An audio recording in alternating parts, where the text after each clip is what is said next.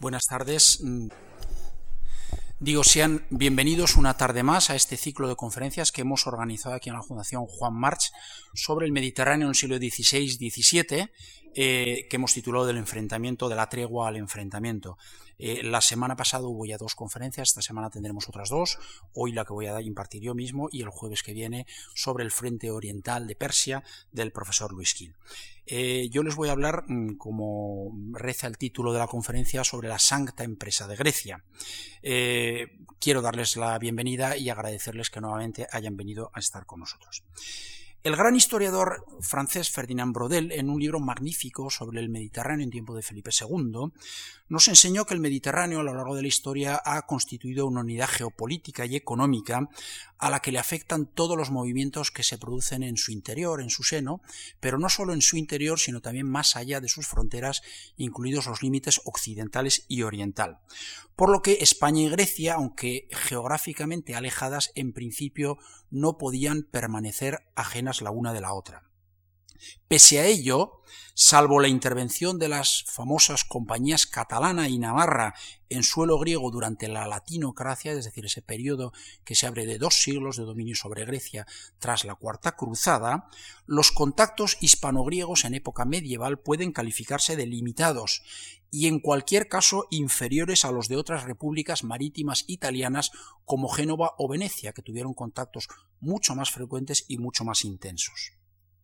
Tras la conquista de Constantinopla, sin embargo, en 1453, en ese periodo de la historia del helenismo que conocemos con el nombre de Bizancio, después de Bizancio, en feliz expresión del historiador rumano Nicola de Yorga, los archivos españoles documentan un incremento notable de las relaciones que culminan en el medio siglo posterior a Lepanto, es decir, entre 1571 y 1621. Dos factores estuvieron en el origen de este incremento. Por un lado, la continuación de la lucha contra el Islam tras la conclusión de la reconquista peninsular y, en segundo lugar, el dominio de la Italia meridional, a los que hay que sumar en el siglo XVI la hegemonía militar y política española en Europa. La historiografía ha centrado su atención por lo que respecta al reinado de los tres primeros Austrias en la política europea, fundamentalmente en la Reforma, Francia, Italia, los Países Bajos, eh, mm, Alemania, también en la política americana y de los, en los grandes personajes y encuentros mediterráneos. La historiografía ha tratado de los hermanos Barbarroja, la conquista de Túnez, el asedio de Malta y sobre todo la batalla de Lepanto. Pero ha concedido escasa o nula atención a los contactos de España con los rebeldes internos del imperio turco, que los tuvo, fundamentalmente griegos, albaneses y eh, eslavos.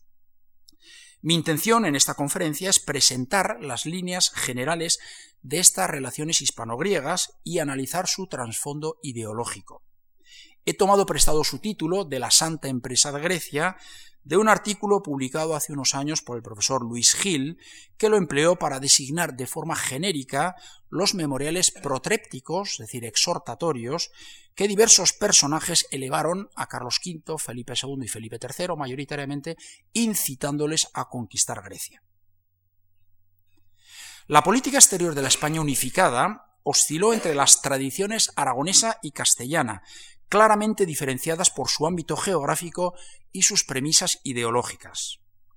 Tras completar su parte de la reconquista peninsular, la que le tocaba, el reino de Aragón a mediados del siglo XIII inició una expansión territorial y comercial que le llevó al enfrentamiento con Francia en Italia, en la Italia meridional, primero en Sicilia y luego en Nápoles. Las líneas maestras de su política exterior se resumían en la defensa de Italia y el enfrentamiento con Francia, todo ello dentro de un ámbito mediterráneo perfectamente delimitado. Castilla, por el contrario, aún tardó dos siglos y medio en completar su reconquista. Su desarrollo económico fue más de base agrícola y ganadera, y su comercio se orientó hacia los mercados del norte, hacia Flandes fundamentalmente. Su política exterior, menos evolucionada que la aragonesa, se resumía en los principios del mantenimiento de la paz con Francia y de la cruzada como prolongación de la reconquista. Y su ámbito de actuación natural era el norte de África. Estas dos tradiciones, italiana y norteafricana, son los polos entre los que oscila y se mueve la política exterior española a lo largo de todo el siglo XVI. Dos nuevos factores vinieron a reforzar en la primera década de ese siglo la orientación que he llamado aragonesa de esa política.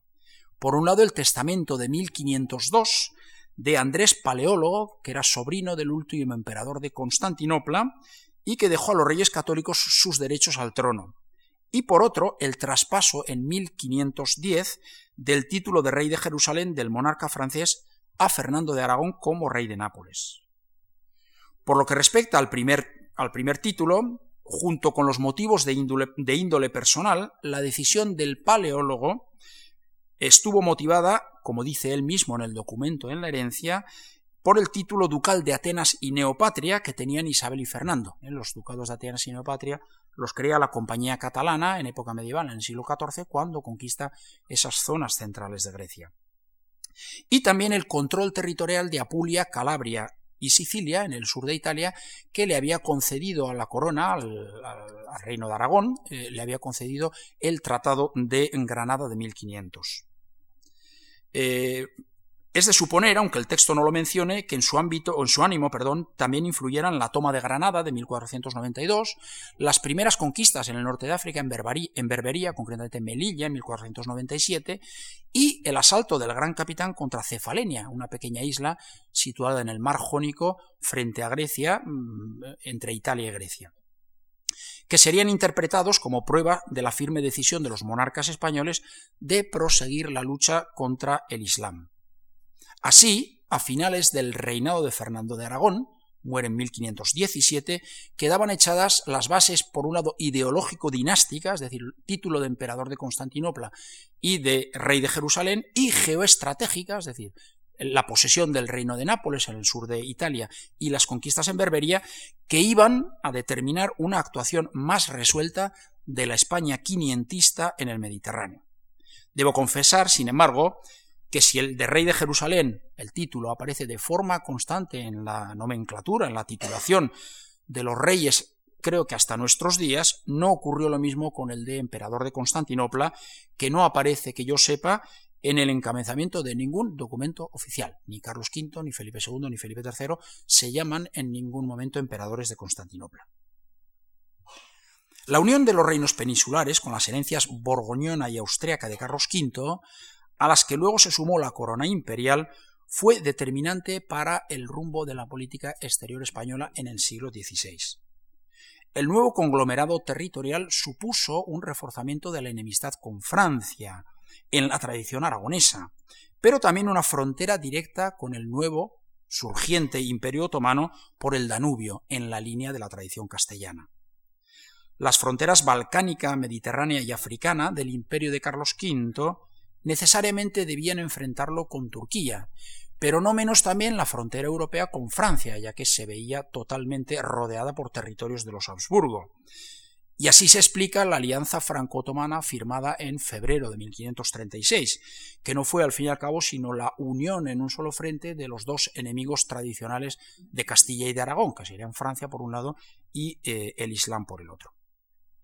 La titularidad de la corona imperial aportó prestigio, sin duda, de Carlos V, pero contribuyó a debilitar el flanco mediterráneo norteafricano, porque obligó a Carlos a asumir una estrategia global en varios frentes.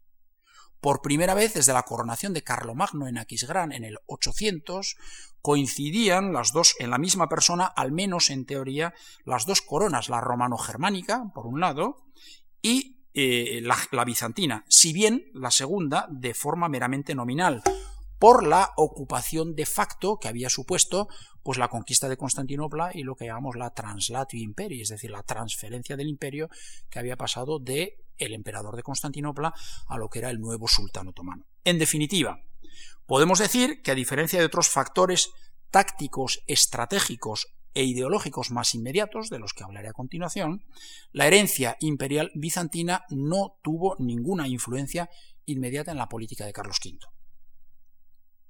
Esos factores más inmediatos a los que me he referido son básicamente dos, de naturaleza ideológica y geoestratégica. El primero, el ideológico, es lo que Batallón denominó espíritu mesiánico de la sociedad española renacentista, que encontraba su correlato, por el otro lado, en la ideología expansiva de los gazis otomanos, que son los guerreros de fronteras. Cabe, no obstante, hacer algunas matizaciones a esa ideología o espíritu mesiánico. Es cierto que a diferencia de Francia, Venecia o eh, el Imperio, Austria, España no reconoció oficialmente a la Sublime Puerta, es decir, al Imperio turco, no la reconoció hasta la firma del Tratado de Amistad y Comercio en 1782 con Carlos III. Al no estar situada en primera fila, como Austria, ni depender del comercio oriental para su supervivencia económica, como Venecia, que dependía de las rutas orientales, España podía permitirse una actitud hostil sostenida sin grave perjuicio de sus intereses vitales, que estaban a la retaguardia, sobre todo en América. Ahora bien, los monarcas españoles no dudaron en buscar alianzas, si así convenía sus intereses, entre los llamados turcos de nacimiento o turcos de profesión, de conversión. Por ejemplo, la dinastía Hafsí de Túnez, en el norte de África, fue su aliada. Otro ejemplo, la red de espionaje y sabotaje que en la década de 1560 organiza en Constantinopla un agente genovés llamado Juan María Renzo, estaba integrada fundamentalmente por muladíes, es decir, por renegados. O también se negoció regularmente con los sofís de Persia, con los shahs. Todos estos contactos se justifican por el bien superior que de ellos podía derivarse, por el criptocristianismo, fenómeno frecuente de algunos o muchos de sus protagonistas, incluso por la posibilidad de una conversión masiva de Persia. En conjunto, pues, si las políticas de Roma y España habitualmente corrieron parejas, esta, España, no fue un mero brazo ejecutor de las decisiones de aquella, como lo demuestra la firma de la tregua de Marliani en 1578, a pesar de las reiteradas protestas de Roma cuando se conoció la negociación. En otras palabras, la mentalidad mesiánica de Batallón tuvo su necesario contrapunto en los intereses de Estado. Junto al ideológico, ese primer factor, estaba el geoestratégico de la vecindad territorial de los territorios de dominio de la corona española con territorios del imperio. Concretamente, en Berbería, norte de África, luego el Mezzogiorno italiano, que era frontera con los Balcanes, y en época del emperador también la frontera por el Danubio. Se dibujaba así una frontera que desde Orán y Argel, en el Mediterráneo, en África Occidental, pasando por Túnez y Malta, en el Mediterráneo central, y costeando Italia por el Adriático, llegaba hasta Budapest y Viena, formando un, arco de media luna que delimitaba los territorios de ambos imperios. Además de estos factores ideológico y geoestratégico, en el terreno religioso hay que mencionar otras dos circunstancias que también propiciaron los contactos de España con el Oriente cristiano y musulmán.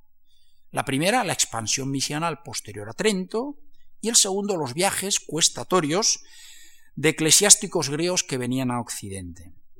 La expansión misional puso en contacto a religiosos de territorios de soberanía española con iglesias georgianas o orientales como la georgiana, la armenia, la siria, la maronita, en fin, caldea y otras más. Los representantes de estas, que acudían a Roma, con frecuencia se presentaban también ante las autoridades españolas, por un motivo evidente, porque después de 1580, con la incorporación de Portugal y su imperio, España también está presente en el África Oriental, en el Sino Pérsico y en el Océano Índico. Por lo que respecta a los viajes cuestatorios de los prelados griegos, eran consecuencia directa del sistema de elección y de confirmación de los cargos eclesiales, que las autoridades turcas eh, concedían, sobre todo el gran visir, concedía a los mejores postores, es decir, aquellos que ofrecían más dinero, lo cual obligaba a la persona que se llevaba el gato al agua, vamos a decirlo así, a hacer viajes pidiendo y buscando dinero tanto en Oriente como en Occidente. De ahí la presencia regular, tanto en España como en Europa, de mendicantes griegos, que era una fuente eh, de contactos con el mundo oriental. La política de los tres primeros Austrias respecto de la llamada cuestión oriental puede analizarse en dos planos, el estratégico y el táctico. El primero incluye grandes proyectos en el marco de ligas con otros estados, ya sea occidentales, fundamentalmente Venecia y el Papado, ya sea orientales como Georgia y Persia. Tenían por objeto una eventual restauración del imperio bizantino, una recuperación de los territorios y una posterior repartición de esos territorios entre los participantes en la cruzada. Por lo general, estos proyectos no pasaban del estadio de mero diseño, por la disparidad de los intereses de las partes, la indefinición de los objetivos, los costes económicos, las dificultades de comunicación y coordinación y la desconfianza entre los aliados. Fueron especialmente frecuentes en las décadas finales del siglo XVI e iniciales del XVII, con las propuestas que llegaron de Georgia y sobre todo de Persia. Las acciones tácticas, sin embargo, más limitadas en sus objetivos y medios, podían ser de dos tipos, de ocupación y de saqueo. Ejemplo de las primeras, de ocupación, son las tomas, las ocupaciones de Corón entre 1532 y 34 y de Castelnuovo en Montenegro entre el 38 y 39, dentro de una política imperial de Carlos V de alivio de la presión turca por el Danubio. No hay que olvidar que fue en 1529 el primer asedio de Viena y entonces para aliviar esa presión Carlos V se decide a atacar en el Peloponeso o en la costa del Adriático. Y las segundas, las otras, las de saqueo, fueron especialmente frecuentes en el reinado de Felipe III. Diversos factores, sin embargo, impidieron una colaboración franca y leal de los españoles con los griegos. En primer lugar, existía un prejuicio bastante generalizado contra la nación griega de la que se desconfiaba. En la base de esta desconfianza estaba el cisma religioso medieval de Focio y Cerulario. Además, por el mero hecho de ser súbditos de la puerta, algunas autoridades sospechaban sistemáticamente de los griegos, a los que atribuían una actividad, una actividad, la de espionaje, que muchos de ellos sin duda practicaron, pero no todos. De ahí las órdenes reiteradas, eh, perdón, eventuales fraudes o comportamientos poco edificantes de algunos embajadores contribuían también a aumentar esa desconfianza. De ahí las órdenes que se solían reiterar con cierta regularidad a los virreinatos y a las embajadas para que no dejaran en la medida de lo posible nunca pasar a los griegos. ¿eh? Sin embargo, el filtro muchas veces se rompía y los griegos llegaban hasta la corte central de Madrid. Por parte griega, algún patriarca llegó a prohibir al clero ortodoxo la colaboración con las potencias católicas, lo que no impidió que fueran mayoritariamente eh, prelados y obispos quienes estuvieran al frente de las propuestas griegas de levantamiento. En más de una ocasión, el recuerdo de la escasa ejemplaridad mostrada por las tropas españolas o aliadas en alguno de estos saqueos, entregadas a destrucciones masivas indiscriminadas, frenaba los deseos de colaboración de los griegos. Conviene, por otra parte, no menospreciar las dificultades reales para una colaboración. En primer lugar, estaba la disparidad de los intereses en juego. España coincidía con los cristianos del imperio turco, por así decirlo, en su enemistad hacia la puerta, pero no había mm, coincidencia sobre cuándo, cómo y dónde atacarla. Más allá del objetivo genérico, las propuestas de actuación adolecían, salvo excepciones, de imprecisión en la táctica, medios y propuesta de explotación del éxito. En ese sentido puede decirse que España fue bastante más realista que los propios griegos. Era consciente de sus debilidades y había luchado demasiado tiempo contra la puerta como para infravalorar sus recursos y su capacidad de reacción. En segundo lugar, las dificultades de comunicación y coordinación eran enormes, no tanto en el caso de las comunidades griegas del Adriático, de la fachada adriático-jónica, como en la de los aliados de la frontera oriental.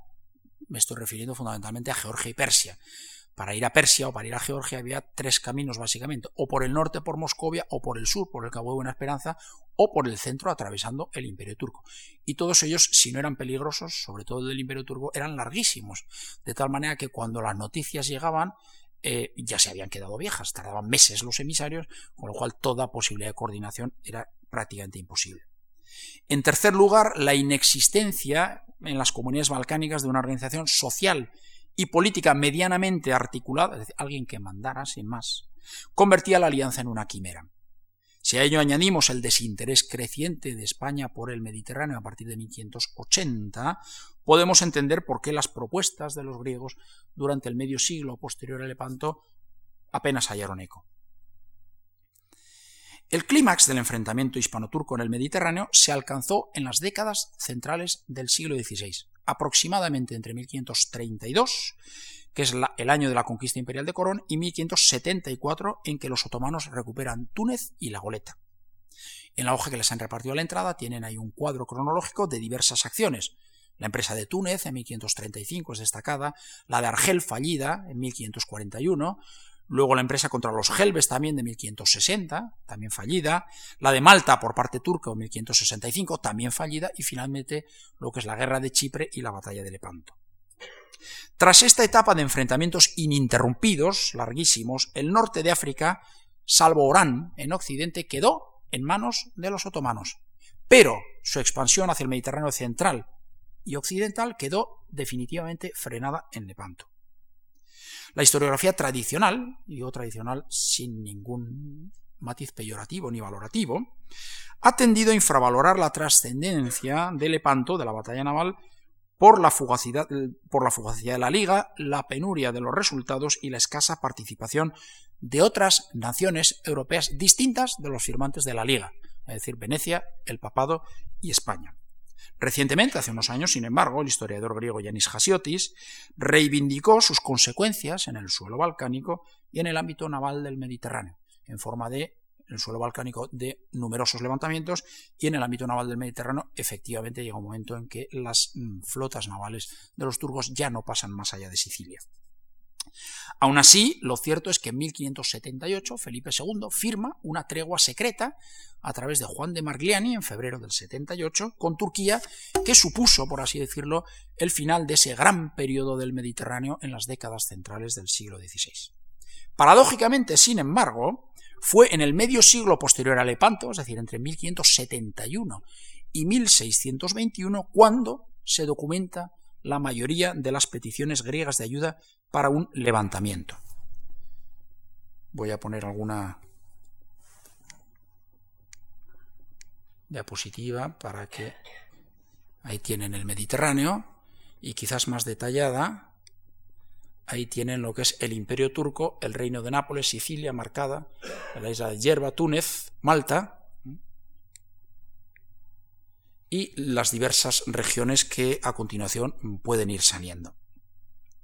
El hecho, digo, de que se concentren las peticiones griegas en el medio siglo posterior a Lepanto tiene una explicación evidente. Por un lado, la tregua de 1578 fue secreta, con lo cual, en teoría, España seguía siendo enemiga declarada del Imperio turco.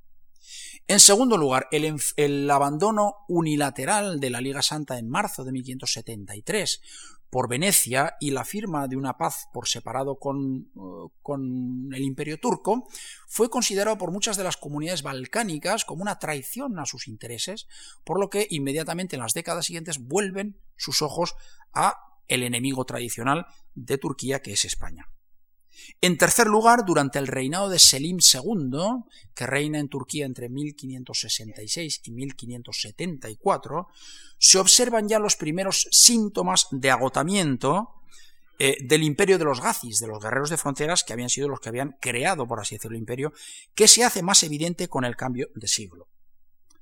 La historiografía occidental, siguiendo a lo que se llama la literatura otomana de la decadencia, es decir, la literatura de los otomanos que escriben sobre la decadencia interna del imperio entre mediados del siglo XVI y mediados del XVII, que sería algo así como los arbitristas de las primeras décadas del siglo XVII aquí en España, pero unos 50 años antes, digo que la historiografía occidental consideró el periodo comprendido entre la muerte de Solimán en 1566 y el Tratado de Karlovitz en 1699 como una etapa de estancamiento y retroceso de Turquía, en la que se suceden en el trono sultanes débiles, se produce una decadencia del poder central y un reforzamiento o crecimiento, nacimiento de regímenes provinciales opresivos y, una, y se observa una marcada tendencia, una marcada decadencia, perdón, cultural y moral. Así, a 300 años de ascenso otomano, entre 1300 y 1600, le habrían seguido otros 300 de decadencia, entre 1600 y 1900, un poquito más allá, después de la, eh, de la Primera Guerra Mundial, cuando desaparece ya el Imperio Otomano y da mm, origen a la República Moderna de Turquía, de Ataturk, eh, con el punto de inflexión en torno al año 1600. Aunque este paradigma de la otomanística clásica ha sufrido una profunda revisión desde finales del siglo XX, los estudiosos aún no han elaborado un modelo alternativo, no lo tienen.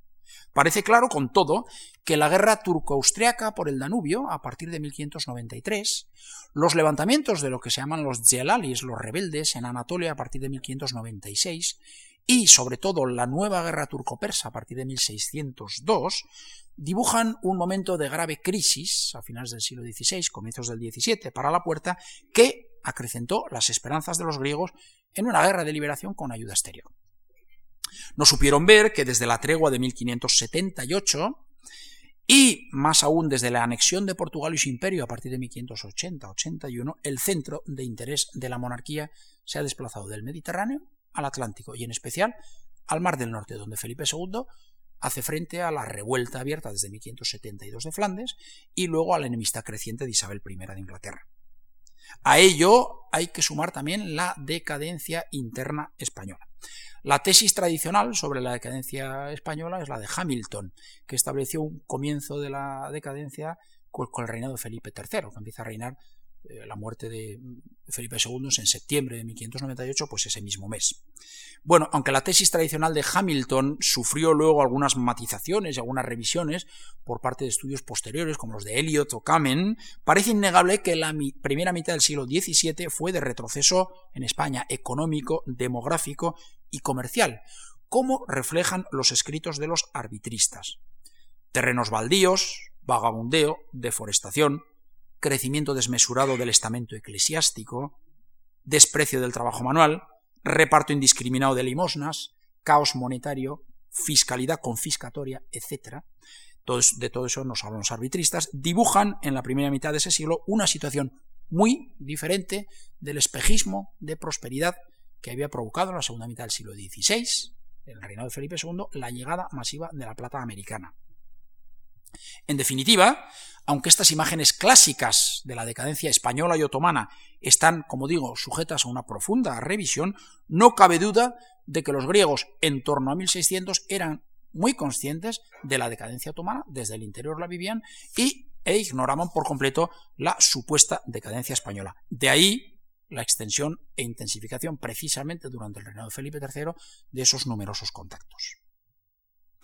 Tres fueron las regiones griegas de mayor actividad antiturca en el siglo XVI y comienzos del XVII. Las tres situadas eh, en la fachada adriático-jónica de los Balcanes. En el norte, eh, la región de lo que las fuentes de la época llaman la Chimarra, Jimara en griego. Hoy día está, es la región del Epiro del norte, está dentro de las fronteras de la actual Albania, ¿eh? es decir, un territorio, pero que era medio albanófono, medio turcófono. La segunda región es en el Epiro del Sur. Esto es Tesalia, pues aquí el Epiro del Sur, más o menos el eje de las ciudades de Yanina y Arta. Y la tercera región es esta península, la central de las tres del Peloponeso, esa que vemos ahí, que recibe en griego el nombre de Mani y en las fuentes españolas el nombre de Maina. La causa de esta mayor actividad de estas tres regiones que están en la fachada del Adriático es esto, y esto es el Mar Jónico, la causa de la actividad más frecuente eh, es evidente. Durante la turcocracia, es decir, el dominio turco de lo que es la península balcánica, llanuras y ciudades fueron el asiento preferido de los dominadores turcos y de la población sometida cristiana más acomodaticia, mientras que las regiones periféricas, como estas, eh, a las que el poder central llegaba debilitado y los territorios de difícil acceso por su orografía eran el refugio preferido de los elementos sociales más inquietos e inconformistas. A ello hay que añadir la situación costera y fronteriza con Italia, dominada, eh, controlada por los españoles, territorio español, tanto el reino de Nápoles como el de Sicilia, que les facilitaba la huida por mar en caso de fracaso, o les permitía recibir suministros y ayuda con relativa facilidad e inmediatez. A las tres regiones mencionadas hay que sumar, en las primeras décadas del siglo XVII, apenas 30-35 años después de su conquista, la lejana Chipre, que ahí tenemos, que vivió, repito, en esas primeras décadas del siglo XVII, una verdadera, una notable agitación antiturca que le llevó a pedir ayuda no solo en España, sino también en Toscana y Saboya. Las peticiones de los griegos, ya entrando más en materia concreta, se canalizaban habitualmente a través de los virreinatos de Nápoles y Sicilia. Normalmente las regiones del norte, todas estas de aquí, iban a Nápoles, mientras que el Peloponeso, las regiones del sur, cruzaban a Sicilia, probablemente porque desde el punto de vista marítimo pues les era más sencillo así. Las propuestas de levantamiento solían estar encabezadas, como he dicho antes, por un metropolita o por un obispo de la Iglesia Ortodoxa. Eh, no hay que olvidar que al fin y al cabo la Iglesia Ortodoxa estaba en la base de la organización social de los griegos dentro del sistema otomano de Millet. Millet es el nombre con que los griegos, digamos, mm, concedían o conocían a lo que era un grupo social dentro de la pluralidad del imperio. Había el millet, eh, digamos, cristiano eh, diofisita, que era el de los griegos, y otros que fueran diofisitas, el monofisita, que tenía un patriarca armenio, luego estaba el millet judío, etc. Los encargados de traerlas solían ser de esas peticiones comerciantes o monjes que por sus actividades pues pasaban más desapercibidos, tenían una mayor libertad de movimientos por el Adriático Jónico. ¿eh? Si se movía un monje, pues no pasaba nada, y un comerciante, pues se suponía que lógicamente tenía que moverse ¿eh? para, para, hacer sus eh, negocios. Cuando un enviado griego llegaba a Nápoles y a Sicilia, donde había amplias comunidades de griegos establecidas desde hacía mucho tiempo, buscaba refugio y apoyo en esas comunidades que le ayudaban a gestionar la petición.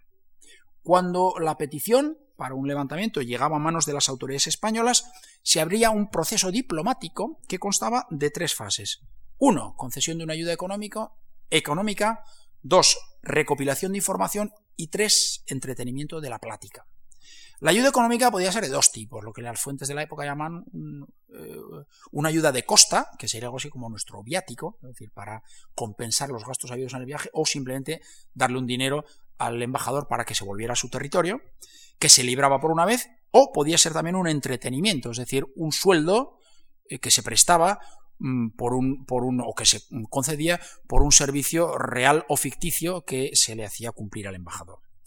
Con frecuencia la materialización de estas ayudas se retrasaba, se retrasaba pero no meses, a veces años incluso, lo que obligaba a los emisarios a reiterar las peticiones una y otra vez, a escribir una y otra vez cartas.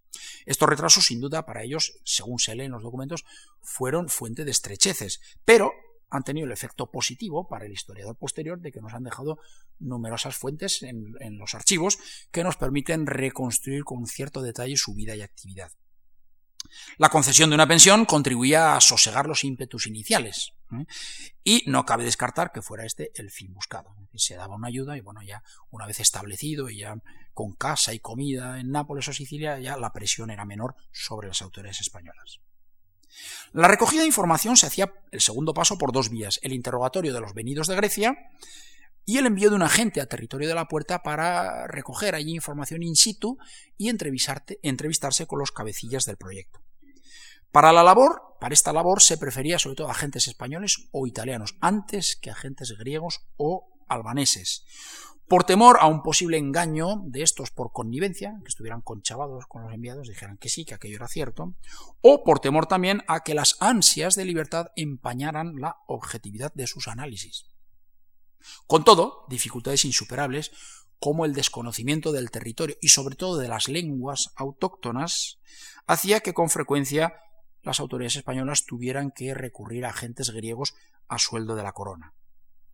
Las numerosas desavenencias existentes entre ellos, las acusaciones que se cruzaban y los casos más o menos probados de fraude contribuían a incrementar los recelos de las autoridades españolas.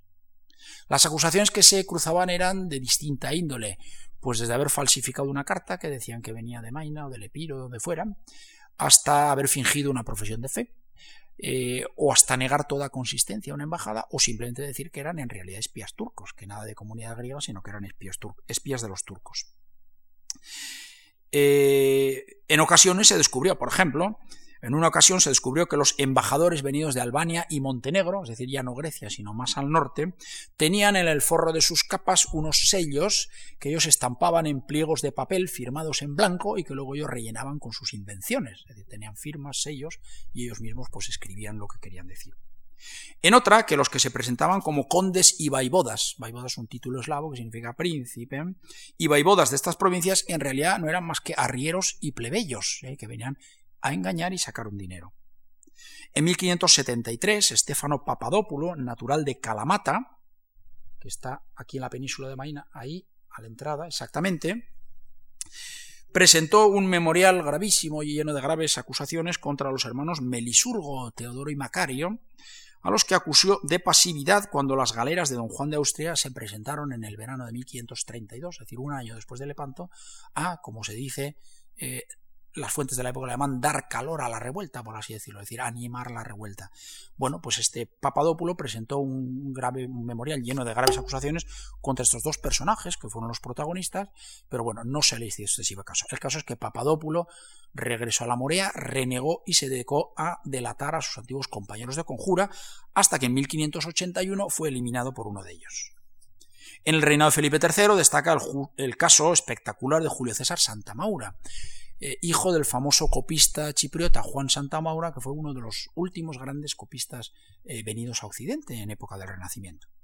Julio César fue alumno nada menos que del Colegio Griego de San Atanasio de Roma, era una persona inquieta y en 1607 llegó a ser corrector y escriptor de la Biblioteca Vaticana, a trabajar allí, y en 1907 se unió a unos embajadores venidos de Chipre que pedían a Felipe III una ayuda para levantarse en la isla. El caso es que años después fue acusado de espión, fue detenido, procesado y ejecutado el 25 de agosto de 1618 aquí en Madrid. Aunque aislados, estos casos en nada contribuían a la buena imagen de la empresa de Grecia. Reunida la información, ésta se remitía a Madrid para su estudio, su consulta y su resolución, que se demoraba indefinidamente. El mantenimiento de la plática, presidido por la idea de la prudencia, se hacía con vagas promesas, ayudas de entidad menor convenientemente dosificadas, entrevistas con los embajadores, una y otra vez se hablaba con ellos, envío de cartas de contenido genérico a los cabecillas de cada uno de los proyectos y una negociación interminable. Entre las autoridades españolas se observan dos actitudes claramente diferenciadas respecto a todo este mundo de propuestas.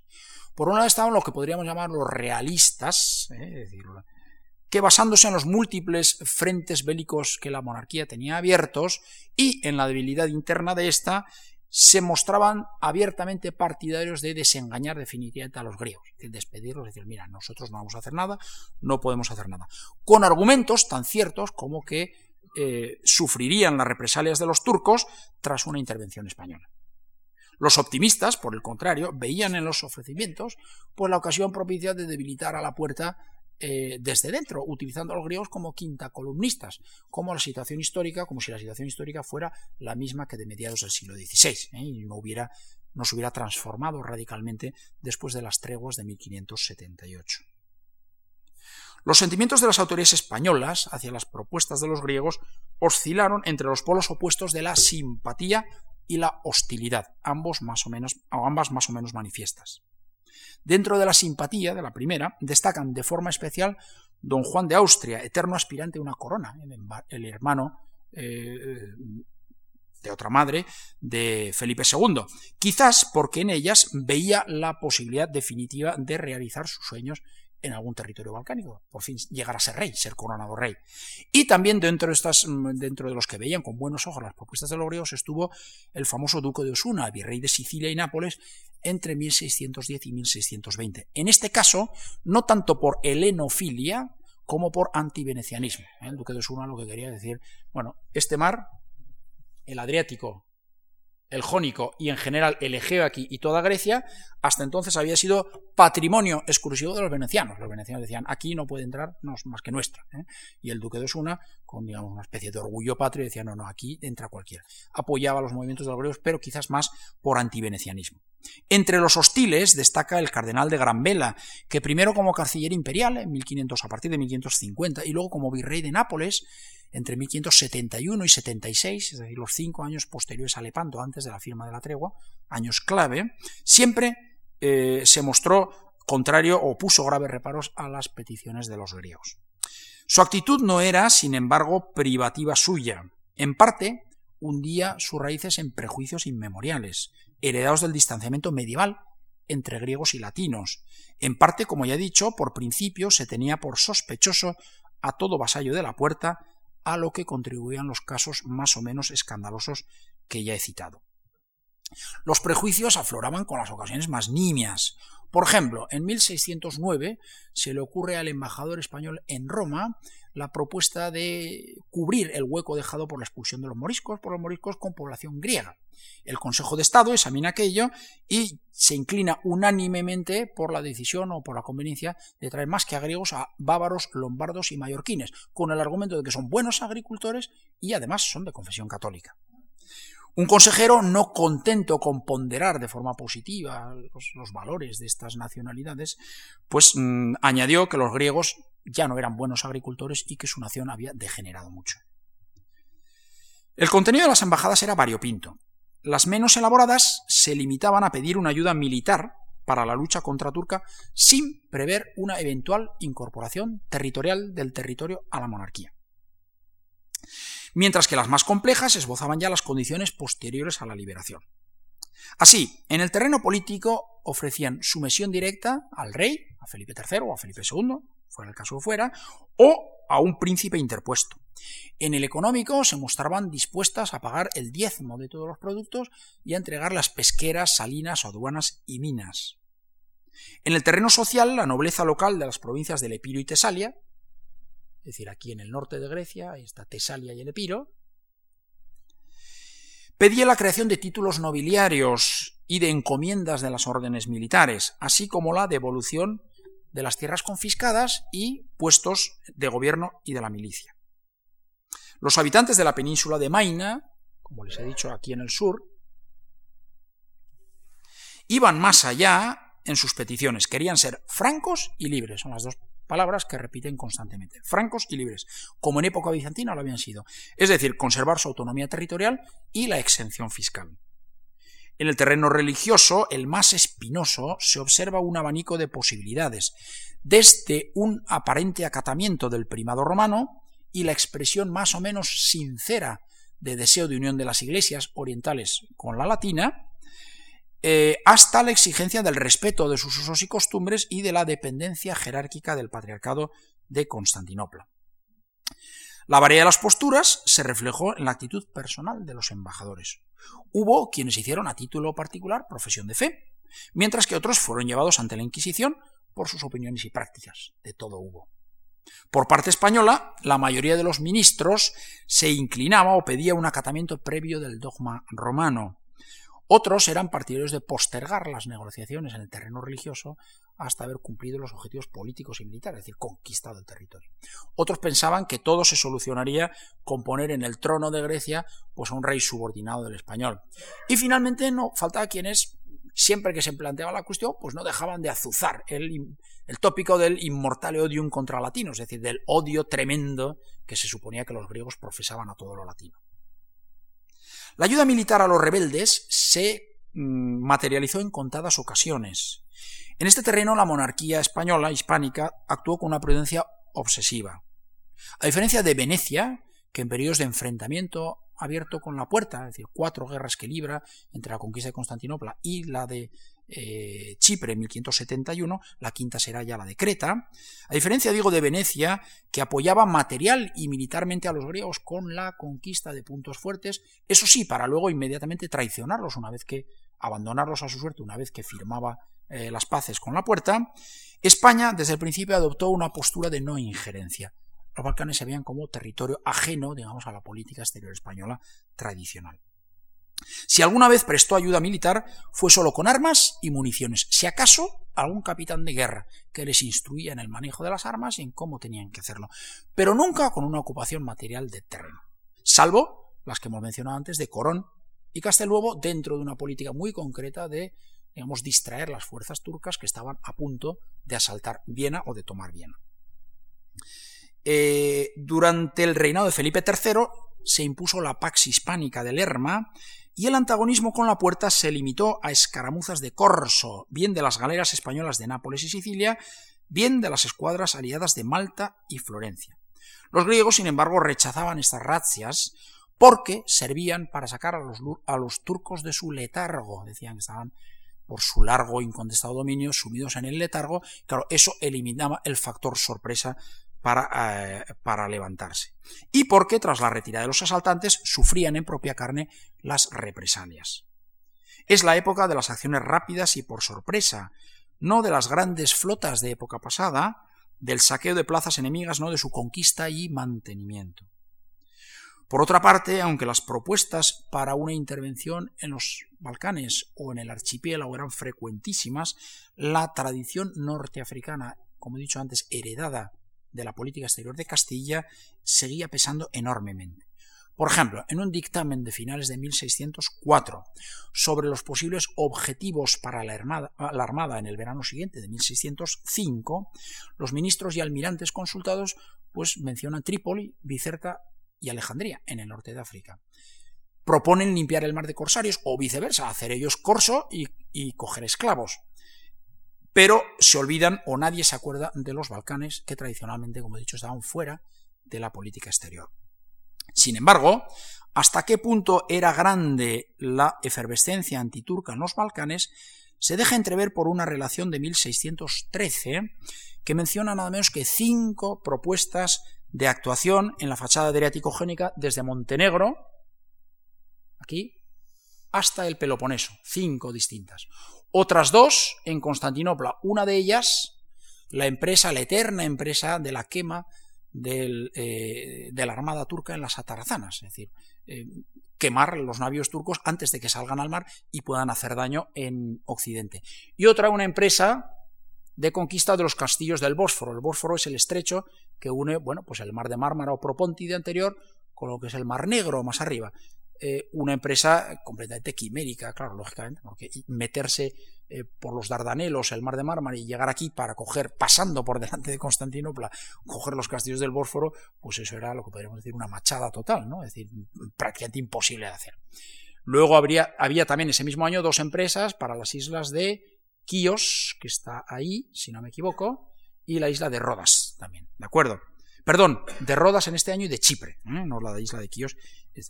En fin, que las propuestas eran eh, realmente frecuentes y sin embargo España no hizo absolutamente nada. Bueno, ya para cerrar, permítanme que les presente, les lea más que nada un texto ¿eh? para que vean un poco relativo a la, una de las embajadas más importantes de época de Felipe III, que es la que enviaron las provincias del norte, del Epiro aquí, de Tesalia más al interior, y esto, lo que se llama la Grecia central, la Esterea Elas, y que llegó a la corte española en 1600. Bien, eh, fue consecuencia esta embajada de la guerra turco-austriaca por el Danubio, por aquí, la zona, no sé si veo Croacia, ah, no, más arriba, por toda esta zona estaban en guerra, por el Danubio en esta época, desde 1593. Y también consecuencia de la percepción directa que tienen los griegos desde el interior de la debilidad del imperio turco. ¿eh? Lo dicen constantemente en todo lo que son sus documentos, sus, escritos. El núcleo de los conjurados provenía de las ciudades de Yanina, aquí en el Epiro, y Arta, un poquito más al sur, y luego de la ciudad de Larisa, en la Tesalia, ¿eh? las dos primeras en el Epiro. Y a su frente pues estaban los metropolitas de estas ciudades y diversos nobles y caballeros de la región. De acuerdo con sus planes, el levantamiento debía comenzar por la toma de la Prevesa, una ciudad que está situada aquí en el Epiro del Sur, la ciudad la toma, o la toma de la prevesa por los propios griegos, que entregarían la ciudad a una armada española que debía venir de Nápoles con 10.000 infantes y 1.000 caballeros. Una vez asegurada la ciudad, se concentrarían en ella 28.000 griegos de las regiones vecinas y desde la Prevesa, atravesando Tesalia, Macedonia y luego Tracia, se dirigirían directamente a Constantinopla. Mientras la Armada Española, costeando toda la Morea y atravesando en diagonal el Egeo hacia los estrechos, se dirigía también hacia la capital Constantinopla. Los comerciantes y ricos hombres implicados en el proyecto se comprometían a financiarlo hasta que se fijaran los impuestos correspondientes a cada familia y provincia. Antes que a Madrid, los conjurados, como parece lógico, porque estaba en guerra contra la puerta, acudieron a Viena. Bueno, a Viena no, en aquella época, no sé si está por ahí, lo veo, no, no lo veo. Viena a Praga, ¿eh? donde estaba, no está, yo creo no lo veo, no, no está Praga, acudieron a Praga donde estaba la corte del emperador Rodolfo II, pero Rodolfo II lo remitió a su sobrino, Felipe III, diciendo que, bueno, pues no convenía dividir ¿eh? sus fuerzas en dos frentes distintos, mientras que el rey español que dominaba el territorio de Nápoles podía cruzar directamente a los Balcanes. Sin embargo, la toma de la Prevesa en 1605, es decir, la ciudad por donde debía empezar el movimiento, por las galeras de, las, mm, de San Esteban de Florencia, es decir, de Florencia, eh, puso sobre aviso a los turcos y desbarató el plan inicial, por lo que los griegos concibieron uno nuevo, que era el siguiente, ahora se lo voy a leer. Aprovecharían las horas previas a la madrugada de un día de verano, cuando los turcos están profundamente dormidos bajo los efectos del alcohol y del hachís, para atacarlos y degollarlos en unas nuevas vísperas sicilianas. Vísperas sicilianas es el movimiento, el levantamiento con el que se conoce pues la rebelión de los gibelinos sicilianos en 1282 que expulsan a los franceses, los quitan de poder y ofrecen la corona de Sicilia a Pedro III de Aragón y a partir de entonces o desde entonces pues es el dominio aragonés en la isla. Les leo el texto porque es eh, digno de decirlo tal como ellos dicen. Nosotros veíamos que los turcos no tenían en sus fortalezas vigilancia de ningún tipo. Tan confiados estaban que muchas veces incluso dejaban las puertas de los castillos abiertas por la noche mientras dormían. Y de este modo hicimos consejo y nos dijimos que, si teníamos algún punto de partida y si de algún modo lográbamos que viniera alguna bandera cristiana de algún lugar, sería posible que nos libráramos de las manos de los impíos. Y así lo hicimos. Escribimos y enviamos a los hombres anteriores al emperador, y de allí, con su memorial y con el nuestro propio, llegaron ahí ante vuestra majestad, como bien sabéis, los susodichos Constantino Postelnico, Manuel Igúmeno, Stavro Salas, Escarlato Matzas y Juan Peculis. Estos son los primeros embajadores venidos en 1600. Este memorial que les leo en traducción es de 1606, una vez que ya ha ocurrido la toma de la prevesa.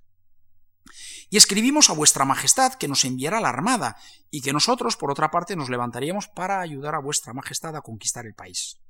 Su Majestad no nos, no nos, prestó crédito, sino que escribisteis al virrey de Nápoles ordenándole que enviara hombres para que vinieran a nosotros y nos preguntaran si era verdad. El entretenimiento de la plática, el envío de gente que no hace más que dar largas.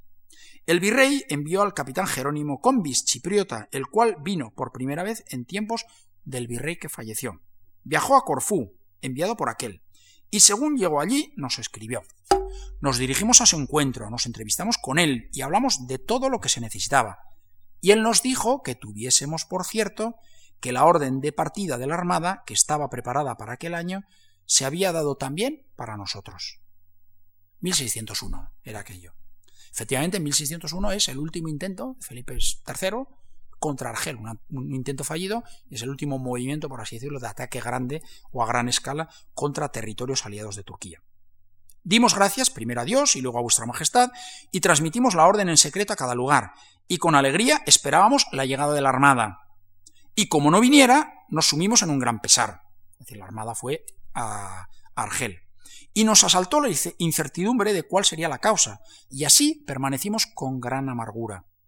Y si hubiera venido aquella armada, entonces seguro que nuestro proyecto se habría realizado con la ayuda de Cristo, sin más enviamos nuevamente por segunda vez a este mismo caballero don Argiró al virrey de Nápoles, ahora hace dos años, en 1604, para que se entrevistara con él y viera cuál era la causa, y para que cambiaran impresiones y otras cosas que le encargamos y que nos trajera la respuesta. Y el virrey, el mismo que está ahora en Nápoles, nos envió de nuevo al capitán Jerónimo Combis con otros dos capitanes, uno llamado Miguel, otro llamado Basilio. Vinieron nuevamente a Corfú, Corfú es esta isla de aquí, de Nápoles pasan a Corfú, desde el estrecho de Otranto, de Brindisi o de Otranto mismo, cruzan y se establecen. Corfú era isla de venecianos, ¿eh? pero estaba frente al territorio, digamos, del Epiro, que era donde estaba el núcleo de los rebeldes que se querían levantar. Corfú es territorio de Venecia y se percataron del negocio por el que habían ido y actuaban, y creen que los corfiotas tienen la culpa de que vinieran las galeras de Nápoles y destruyeran la prevesa. Es decir, los corfiotas digamos que se chivaron, entre comillas, o mm, transmitieron la noticia y por eso fueron las otras galeras. Porque la prevesa está a ocho leguas de nuestro territorio y en este se encuentra la cabeza del negocio. Por eso vinieron y la tomaron adrede, para echar a perder el negocio. Vinieron con cinco galeras y se apoderaron de ella de noche. Si hubieran venido dos, la habrían capturado, porque los turcos no estaban prevenidos y dormían. Pero si, hubiéramos, si hubieran venido al descubierto, ni siquiera una gruesa armada habría podido tomarla, dado que la ciudad tenía 175 lombardas. Como cuando vinieron las galeras de, Nap, de Nap, Malta y conquistaron los dos castillos de Lepanto y Patras. En aquel momento los turcos dormían y no vigilaban, y si hubieran venido dos galeras las habrían tomado. Mas que vengan ahora los turcos, que los turcos han abierto sus ojos y vigilan toda la noche con grandes guardias. Pues ved, hace poco, cuando vinieron las treinta galeras de vuestra Majestad con las de Malta, no pudieron hacer nada, únicamente recorrieron todos los lugares y a donde quiera que se dirigían los tenían localizados, y de ese modo regresaron sin haber hecho nada, porque el turco hasta ahora estaba dormido y no preveía nada en su corazón. Las galeras de Malta y del duque de Florencia han abierto sus ojos, que estaban cerrados, y los han despertado de su sueño y de su imprevisión. Y la culpa de que el perro despertara no es nuestra. Bueno, los calificativos que dan lógicamente los griegos a sus mm, enemigos los turcos, pues no son hoy día políticamente correctos, pero es lo que aparece en los términos o en los textos de la época. Ahora que nos hemos dado cuenta de que han abierto los ojos y vigilan, nos reunimos en un lugar los principales de cada villa y fortaleza, en un monasterio en las montañas donde no hay turcos, tal. Bueno, y ahora dicen, suplico a vuestra señoría que prestéis atención, para que oigáis de qué manera es fácil realizar la acción. Los turcos en la estación del buen tiempo se reúnen por la noche hasta dadas las doce, así tienen por costumbre, y los unos beben vino y dicen tonterías, y se emborrachan como puercos, insisto, la terminología de la época, hablando de cosas indecentes, y los otros juegan. Todos los que no beben vino mastican una planta llamada afioni, que es la dormidera, la cual produce una enajenación peor que la del vino, hasta las doce horas. Entonces se tumban y duermen hasta las otras doce horas del día, y nuevamente se sientan a beber vino, dado que no lo compran, sino que cogen y beben cuanto quieren. Unas veces, unas veces dan algo a cambio, otras nada en absoluto. Los turcos son pocos, y los cristianos muchos. Fuera, en las aldeas, no viven turcos, únicamente en las fortalezas. En la fortaleza en que hay mil turcos hay treinta mil cristianos, entre los de la fortaleza y los de fuera. En aquella en la que hay 500 turcos hay 20.000 cristianos. Y así daremos orden a cada lugar y se juntarán en sus puertas todos los jóvenes al alba, los de fuera y los de dentro, dos horas antes de que salga el sol. Y allí donde hay 100 turcos en casa irán 10.000 cristianos, y allí donde hay 50 irán 5.000, y allí donde hay 20 irán 3.000, en donde hay 10 irán 1.000, y allí donde 5 irán 200 con tan solo las hachas de cortar leña les darán muerte, y entonces cogerán sus caballos y sus armas, y así tenemos dada la orden de actuar. Este es el nuevo plan que conciben en 1606, después de la toma de la prevesa de la ciudad, eh, pero que lógicamente no se realizó. Ya termino. Con el transcurso de los años se observa un descenso paulatino del número de peticiones y una afluencia mayor a otros príncipes europeos. Quizás porque los griegos entendieron que el levantamiento hispano-otomano era una realidad cada vez más débil y lejana, o quizás simplemente porque se cansaron de que les dieran tantas largas. Y es que la aparente fortaleza de la monarquía hispánica ocultaba una impotencia creciente, y la complejidad y amplitud de la política exterior española en la época no se correspondía con el desarrollo interior. Por la otra parte, la situación de postración cultural, económica, social y política del helenismo no dejaba lugar a muchas esperanzas. Para que la liberación tuviera éxito, aún tenían que darse el resurgir material, social y político del helenismo y el declive paulatino del imperio turco, factores que aún en esta época no estaban para nada maduros. No importa que los contactos hispano-griegos para una acción conjunta contra la puerta se resolvieron a la postre en fracaso, porque han servido para dejarnos, creo yo, en herencia a una de las páginas más bellas de la historia del helenismo durante la turcocracia. Y ahora, para que vean, pues digamos, los tesoros que tenemos en nuestros archivos y bibliotecas, esto es un mapa también más detallado de la región, pues algunas cartas, ¿eh? para que vean cómo están escritas en griego. Esto es una, la orden que da el gobernador de la Balona, en la zona de la Chimarra, a los ancianos de la chimarra diciéndoles que, en fin, que ha tenido noticia de que están un poco inquietos y que quieren levantarse y que han hecho algunas cosas y que se estén tranquilos porque, porque si no va a venir, eh, es decir, Ibrahim Pachá y les va a poner en orden, eh, como ha ido la morea. Esto es una carta de Demetrio Blogas a Carlos V de 1552 para un proyecto también de largo alcance. Esto es otra de Macario de Heraclea, Antonio Perrenot, de 1551. Y esto es la respuesta de Perrenot a Macario Heraclea, escrita en griego también, con sus dudas y sus anotaciones, en fin. Esto es una carta muy bonita de Joaquín, patriarca de Alejandría, y de Macario, obispo del Sinaí, a Carlos V, de 1555. Estas son las firmas, en monocondilios de los dos.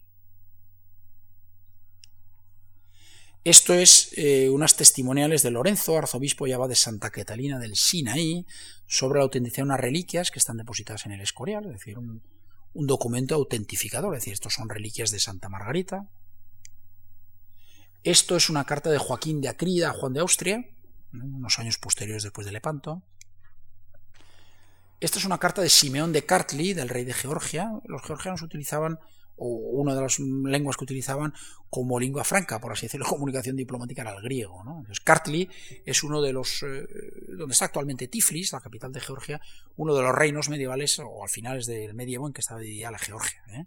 eh Kartli, eran otros, etc. Esto es una, la respuesta de Felipe II a Simeón de, de de mano de Nicolás de la Torre, famoso mm, eh, copista y español, español griego, pero que trabajaba aquí en el Escorial. Esta es una carta de Teófanes, patriarca de Jerusalén, a Felipe IV, también relacionada, bueno, relacionada relativamente, está dentro de una documentación de una embajada de Georgia. Estos son las firmas de Cristodulo de Nicosia, Jacobo de Limasol y Leoncio de Pafos en Chipre a Felipe III una carta. Son bueno, los monocondilios con los que firman. Otro semejante. Esto es una carta de, distintos dignatarios del Epiro a Felipe III en 1601. Esto es un texto curioso de 1602. ¿eh? Esto es un texto cifrado, está escrito en griego, pero cifra. Si uno se pone a leerlo, pues no lo lee. Claro, bueno, hay que la cifra la conocemos, es muy sencillo, porque el texto cifrado, cuando lo localicé en su momento, pues tiene una traducción latina al lado, ¿no? Entonces, bueno, pues la traducción latina es humilis episcopus, en la zona de abajo, que eso corresponde a la expresión en griego tapeinos episcopos. Entonces, claro, si uno va leyendo las firmas tapeinos episcopos abajo, dice la tau es este signo, la alfa es este signo, la pi es este signo, la epsilon, la iota, etcétera, y se hace la equivalencia y se lee perfectamente. Pero, evidentemente, no es, no es griego, es griego cifrado. Esta es otra carta de Neofito II, patriarca de Constantinopla, Felipe III. Esta es una carta del clero de la Morea a Felipe III. Esta está conservada en el archivo de Loyola, en Guipúzcoa. Carta de, Neofito de Maina, Felipe II también. De los mainotes al duque de Osuna. Y este es un catálogo de 123 familias de gente que habita en Maina que acepta la soberanía de Felipe III. Dice, nosotros aceptamos la soberanía del rey. Y firman los cabezas de cada uno. Cada uno de los cuadritos, pues es una familia en la que dice yo acepto fulano de tal, ¿eh? acepto con la firma que hago con mi propia mano la soberanía del rey de España sobre mi territorio. Esto es una carta de los carpinteros de la Tarazanal de Constantinopla en 1566 a Felipe II. Es en la época de los eh, sabotajes, cuando eh, el año anterior hay que tener en cuenta que ha sido el asalto contra Malta, 1565, y claro, eh, los países occidentales, entre Felipe II y sus aliados, pues se sienten acongojados todos los veranos y dicen, a ver dónde van a ir ahora a atacar, ¿no? Entonces crean una red de espionaje y de sabotaje en Constantinopla, y dentro de esa red de espionaje, pues están los carpinteros de la Tarazanal. Entonces, bueno, una de las propuestas es decir, venga, nosotros quemamos aquí los barcos antes de que salgan. Nunca llegó a ocurrir. Esta es de Dulis, un albanés. Y esto ya finalmente, pues un mapa de la época, o sea, el Peloponeso, del archivo de Simancas. Esto es un dibujo de Constantinopla en 1570, de la Biblioteca Nacional, vamos, de un libro, un grabados. Y finalmente esto es la fortaleza de Maina, en el sur de Grecia, también de, del asalto de los venecianos en 1570. Muy bien, bueno, pues muchísimas gracias por su atención.